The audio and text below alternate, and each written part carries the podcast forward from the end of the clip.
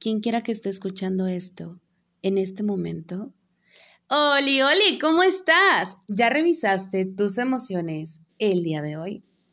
Porque yo sí, y hoy me siento muy tranquila y muy feliz. ¿Sabes por qué? Porque pensé que no íbamos a tener episodio esta semana, pero aquí estoy, amigos, lo logré.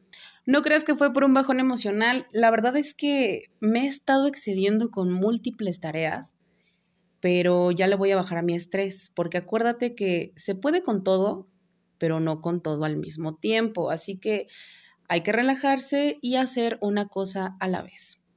Por si no me conoces, si esta es la primera vez que estás aquí, me presento. Mi nombre es Marlene Ramírez, mejor conocida como La Roquera, y hoy te invito a que te quedes porque después de escuchar esto, aprenderás, mejor dicho, desaprenderás lo que conoces como la soledad. En este episodio te aseguro que ya no la verás como tu enemiga. Como siempre, vamos a analizar primero qué es la soledad. Para ustedes, ¿qué es? ¿Qué representa? ¿Qué se les viene a la mente cuando les digo soledad? Lamentablemente ha sido un concepto mal aprendido, porque han usado la soledad como castigo, como cuando éramos niños nos decían vete a tu cuarto, evidentemente a solas, o en la escuela te mandaban al rincón. No sé ustedes, pero a mí sí me tocó que me portaba mal y me separaban de mi grupo y pues al rincón, o sea, a estar sola. Em, y eso, la verdad es que pues sí te hace sentir así como, híjole, no, es que si me porto mal, entonces tengo que, que irme a solas y eso es malo, ¿no? Y ahora, hoy en día, ya de adultos, nos dicen, tienes que conseguir pareja para que no estés solo. Debes de tener hijos para que estos te cuiden y no pases tu vejez solo. ¿De verdad tan mala es la soledad? Eso nos enseñaron. Y no te culpo de que hoy le tengas tanto miedo a estar solo o sola. Mira, indiscutible e inevitablemente nuestros padres nos dañaron. Fueron las primeras personas en lastimarnos. Pero no hay que ser tan duros con ellos. Recuerda que ellos también tenían heridas emocionales. Y sus papás también, y los papás de sus papás, y así generación tras generación. Nadie te enseña a ser padre, nadie te enseña a ser, y mucho menos a sentir. Muchos piensan que el deber ser de un padre o una madre es enseñarle a tu hijo sobre valores y el cómo comportarse dentro de una sociedad. Cumplir con un horario escolar o un horario laboral para hacerte de tus cosas. Y no digo que esté mal, pero es lo único que sabemos hacer porque eso aprendimos. Incluso nuestros padres nos heredan frustraciones, dolor, agotamiento mental, costumbres y pensamientos inadecuados, cerrados, machistas e infinidad de conceptos negativos. Pero ¿quién te enseñó sobre inteligencia emocional? Sobre el autocuidado, autoestima, cómo validar tus emociones, cómo aprender a amarte. Desde ahí parte todo. A la mayoría no nos enseñan eso, pero porque nuestros padres tampoco sabían cómo. Entonces, cuando crecemos, nos tratamos como nos trataron nuestros padres, con exigencia, bajo estrés, con el deber ser, pero sin preocuparte por ti. ¿Cuántas veces has estado trabajando más de ocho horas y después de eso le dedicas un momento a meditar, hacer ejercicio, hacer alguna actividad recreativa que te guste. No lo haces porque te dices a ti mismo, no tengo tiempo, mañana lo hago, la otra semana, hoy no puedo, estoy cansado, tengo mucho trabajo. Y así, pasan semanas y sin darte cuenta, estás más agotado, más estresado y llega el día en el que te sientes frustrado porque no haces más que ser un robot con una rutina repetitiva. Y entonces, quizá, solo entonces, te preguntas, ¿vale la pena vivir así? Y lo peor de todo es que aunque te lo preguntas, no haces nada para cambiar el cómo te sientes. Todos tenemos heridas y cada uno lidia con ellas como puede. Se refugian en alcohol, en cigarro, en drogas e incluso en el vicio de enamorarse. Cuando les hable sobre apego emocional, les diré cómo funciona este vicio. Y estos vicios te generan un placer momentáneo, porque están tapando esas heridas que tú tienes. Pero es como ponerle un curita a un balazo. Tarde o temprano la venda se va a caer con tanta sangre derramándose. ¿Y qué crees? La herida no se cura, todo lo contrario, se infecta, se pudre, se abre mucho más. ¿Cuántas veces te has sentido solo aún estando con una multitud o incluso en pareja? Estás de amigos, estás eh, con, eh, no sé, en la fiesta, en desayuno, en, en alguna comida, lo que sea. Pero no te sientes en compañía, te sientes vacío. ¿Cuántas veces has sentido ese vacío cuando se va alguien que tú amas, alguien que pensarías que estaría contigo toda la vida? Te sientes destruido porque eso ya no va a ser y te sientes solo, derrotado y triste.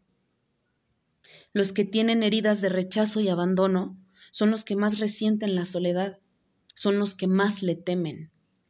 Y entonces son personas que no saben estar solos, que van por la vida saltando de pareja en pareja para no sentirse solos. Y no es que sean malos, simplemente no saben cómo lidiar con la soledad, porque son incapaces de conectar consigo mismos. Hoy te voy a enseñar cómo aprender a amar tu soledad y te lo voy a compartir porque hoy sé qué significa estar y conectar conmigo. No necesitas eh, de nadie más para ser feliz. Y también porque sé que muchos de ustedes necesitan escuchar esto. Lo primero que tienen que hacer es cuestionarse sobre qué es para ustedes la soledad, qué implica, qué piensan de ella. Escriban sobre ella, eso me ayudó mucho. También tienes que cuestionarte sobre el por qué te parece mala, qué aprendiste sobre ella desde niño, por qué le temes, cuál es el problema. Seguro hay una lista interminable. ¿Y qué crees? En el fondo de esa lista están tus heridas emocionales. Y tu siguiente trabajo es curarlas. Ya sabes que yo tengo un episodio hablando sobre las heridas emocionales de infancia y cómo curarlas. Este episodio te lo dejo en la descripción de este podcast. El siguiente paso es aprender a reconocer tus emociones y permitirte sentir. Yo sé que esto es algo repetitivo en casi todos mis episodios, porque no hay de otra. Tenemos que aprender sobre inteligencia emocional. Y la verdad es que se me hace una pena que en la escuela no nos, no, no nos enseñen sobre esto, ¿sabes? Estaría fabuloso. Cuando sanes tus heridas, durante el proceso, vas a liberarte de cargas emocionales esa mochila que llevas en la espalda de sufrimiento, dolor, cansancio, frustración, errores, arrepentimientos y demás, poco a poco será, se irá haciendo más ligera. Si tienes una mochila ya vacía o semi vacía, te será más fácil el siguiente punto, que es identificar con qué has estado llenando tus vacíos emocionales, con qué has estado evitando sufrir, cuáles han sido tus curitas o tus vendas para que te los quites y abraces el dolor. Que no le tengas miedo a sentir. Es parte de tu proceso. Cuando menos te des cuenta, vas a dejar de creer que la felicidad proviene de otras personas y vas a entender que esa felicidad viene de nosotros mismos y para ello tenemos que conectar con nosotros. Y ustedes me preguntarán, bueno, ajá, sí, ¿cómo le hago? Para empezar, tienes que pasar tiempo a solas voluntariamente. Siéntate en tu cuarto, y no hagas nada. Pero deja el celular, deja tus ocupaciones, deja todo. Quédate contigo. Habla contigo, aprende a meditar, escúchate, escucha tu cuerpo, escucha tu mente. Dentro de ti está todo lo que buscas y todo lo que necesitas. Desafía tu rutina, comienza a salir contigo, vete al cine, vete de viaje, vete a comer solo, conduce por carretera, aventúrate y descubre quién eres y qué quieres o qué necesitas. No te limites, usa tu imaginación. Tu siguiente tarea será descubrir un hobby que solamente dependa de ti. Por ejemplo, un bonito podcast. ¿Por qué no? Atrévete. Es muy bonito, la verdad. ¿eh? Es muy bonito, ayuda bastante. Eh, quizá puedes comenzar con un hábito de lectura. También es muy, muy bueno eh, leer, perderte entre tantas historias y conectar con personajes, con paisajes, con, todo lo que te, escriba un autor. Y por qué no también escribir, escribir sobre, pues, sobre poesía, sobre ti mismo, sobre algo, algún tema que te guste. Eso también ayuda. Mm, quizá puedes aprender a dibujar. No sé, cualquier cosa que te interese, pero donde puedas estar contigo y darte una satisfacción mental y recreativa. Y por último, comienza a ver la soledad como si fuese una persona. ¿Cómo la tratarías? ¿Con respeto? ¿Con amor? ¿Le darás la bienvenida? ¿Serías más benevolente cuando sepas que qué es lo que es, es estar realmente contigo? ¿Le darías las gracias por haberte permitido conectar contigo? ¿O hasta cuándo pretendes darte cuenta que el concepto de la soledad es un reflejo de nosotros mismos? Ya sabes que mi nombre es Marlene Ramírez y que me encuentras en Insta como Yesenia Bromel. Espero este episodio no solo te haya gustado, sino que te haya aportado algo en tu mente y corazón.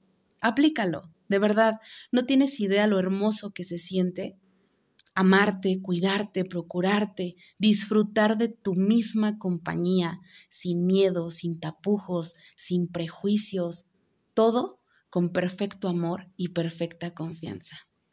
Nos estamos conectando la siguiente semana. Yo te mando un beso y un abrazo. Chao, Iwi.